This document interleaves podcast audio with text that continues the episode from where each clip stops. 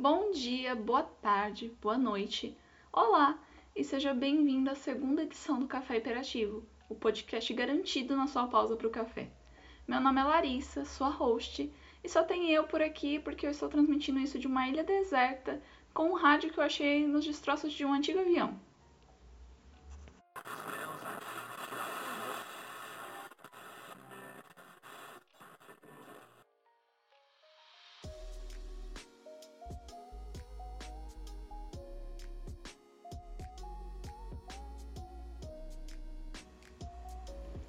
Programa de hoje é uma indicação dupla.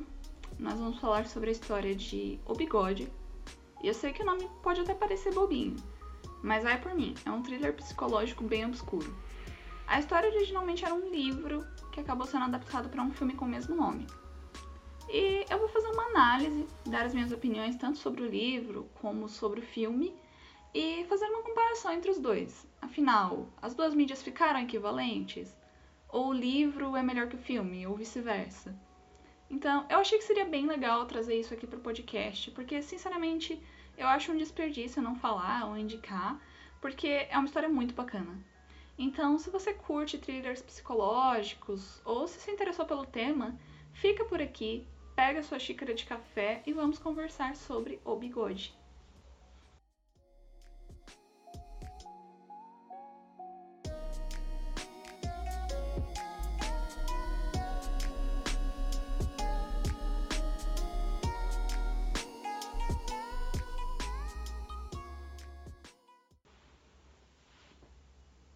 Novamente, fiquem tranquilos que não vai ter spoilers.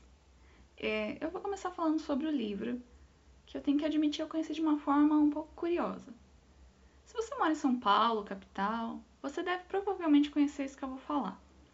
Mas se você não mora, aqui na capital, em algumas estações de metrô, eu não sei se ainda tem, eu não cheguei a notar, mas em algumas estações de metrô costumavam ter essas máquinas de livro como se fossem aquelas máquinas que você compra doce ou refrigerante, só que versão livro. Você colocava lá o dinheiro num valor que você tivesse disposto a pagar, desde dois reais até acho que 20 ou 50. Apertava os botões e a máquina cuspia o livro para você. O que até hoje eu acho muito incrível, muito genial, sinceramente, porque você podia pegar o livro e já ir lendo no metrô, no trem e tudo mais. E foi assim que eu acabei comprando esse livro. Eu não fazia ideia de quem era o autor, nunca tinha ouvido falar dele, nem sobre o livro, mas das opções que tinham na máquina, foi a que mais me chamou a atenção. Eu, eu, eu literalmente julguei o livro pela capa, fui e comprei. Eu paguei dois reais, um preço que nem de longe equivale à qualidade do livro em si, que é realmente muito bom. E eu não acredito ainda que eu paguei tão barato por uma coisa tão boa.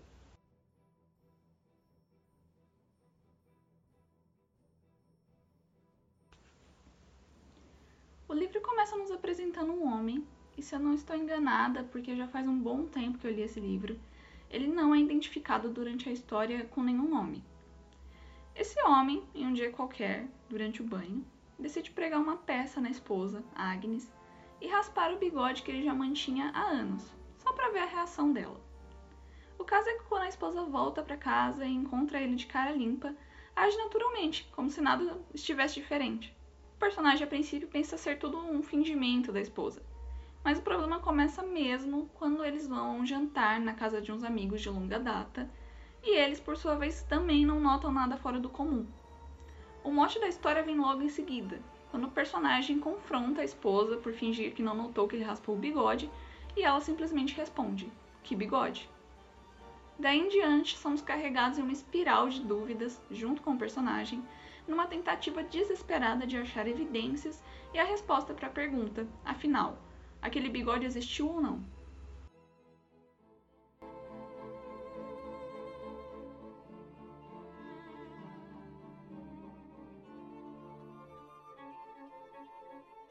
O autor é Emmanuel Carriri, mais conhecido por ter escrito a biografia ficcional do Philip K. Dick, Eu Estou Vivo e Vocês Estão Mortos, e mais recentemente por outra biografia ficcional, dessa vez sobre a vida de Eduardo Limonov.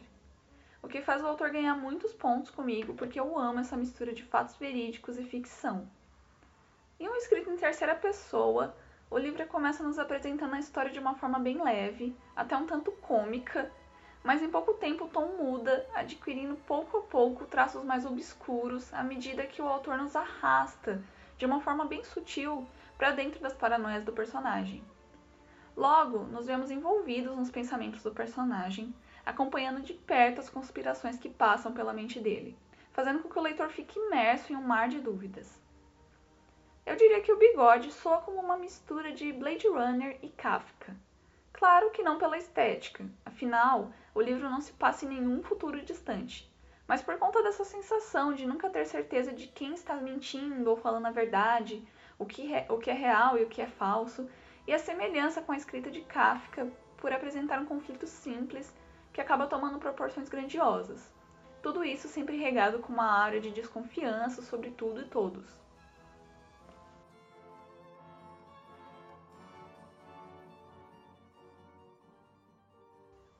aspecto que me incomodou um pouco foram algumas das cenas entre o personagem e sua esposa, que pareciam um pouco arrastadas demais, mas que com o caminhar da leitura eu compreendi que eram de certa forma necessárias para a construção do clima e do enredo do livro e da história no geral.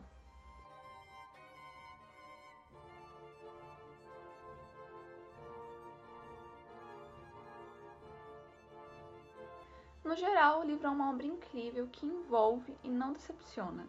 E com o passar das páginas é impossível não sentir a agonia crescente e por fim ser surpreendido com um final arrebatador. O livro é daqueles que com certeza você vai querer manter na coleção e sempre que possível reler. O autor me conquistou muito com a escrita e, claro, me fez querer ler as outras obras dele.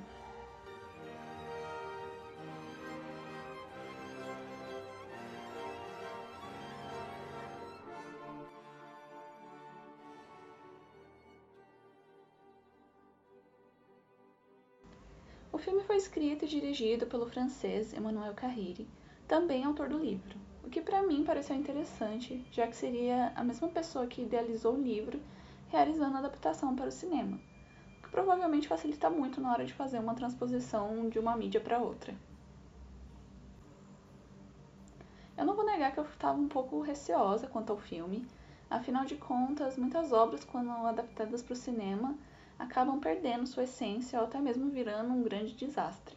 Mas na realidade o filme foi uma surpresa, mantendo a essência da história, mas ainda assim criando uma identidade própria.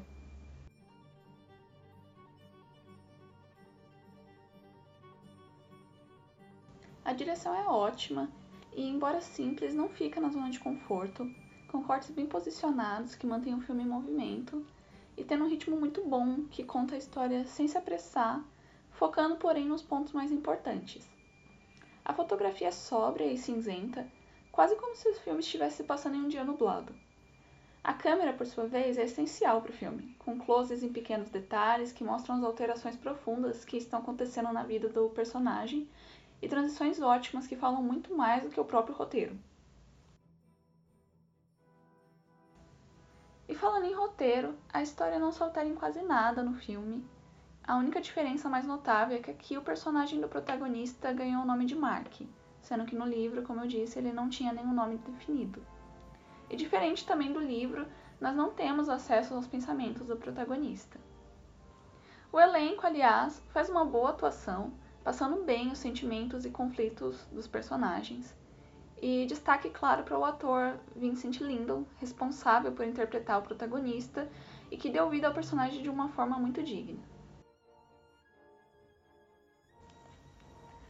A trilha sonora é bem clássica e mais obscura, completa as cenas, ajudando a passar bem o tom do filme e arrematando a obra toda.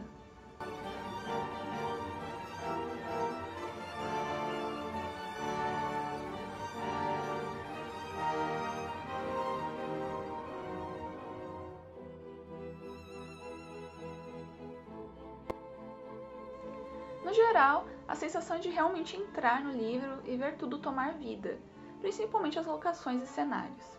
O filme faz jus ao livro em todos os aspectos, e à medida que eu assistia, mesmo já sabendo o rumo da história, eu ainda fiquei imersa e presa à obra.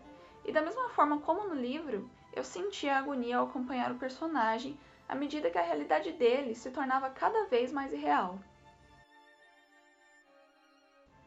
A grande diferença entre as duas obras, porém, é o final. Na minha opinião, o final do livro é muito mais eletrizante. Mas o filme nada perde por conta disso. Muito pelo contrário. São essas pequenas liberdades tomadas durante a direção e o roteiro da adaptação que tornam a obra algo único e gostoso de se ver, e não apenas uma cópia do livro.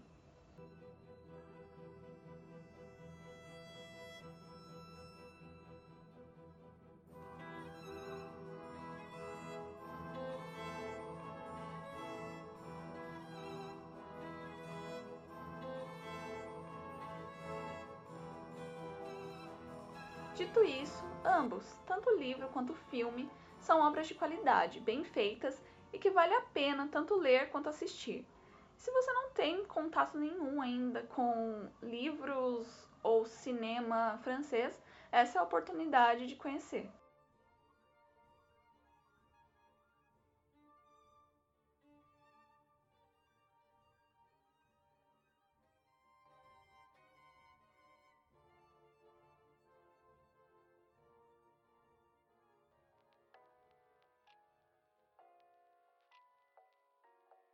Bem, por hoje é isso. Se você gostou do conteúdo, curta e compartilhe. E o mais importante, corre para conferir as indicações se você ainda não conhece. Obrigado por ouvir e até a próxima. Tchau, tchau!